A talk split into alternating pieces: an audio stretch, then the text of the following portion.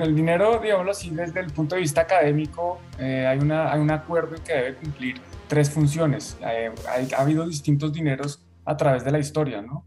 Eh, el dinero de papel que conocemos hoy es relativamente nuevo, es un experimento que viene desde 1971, pero bueno, entonces, ¿qué es el dinero? El dinero es una herramienta, es un, es un activo que me permite funcionar para intercambiar valor, o sea, funciona como medio de intercambio, que yo pueda entregar dinero y recibir algo de valor a cambio. Entonces esa es la primera función.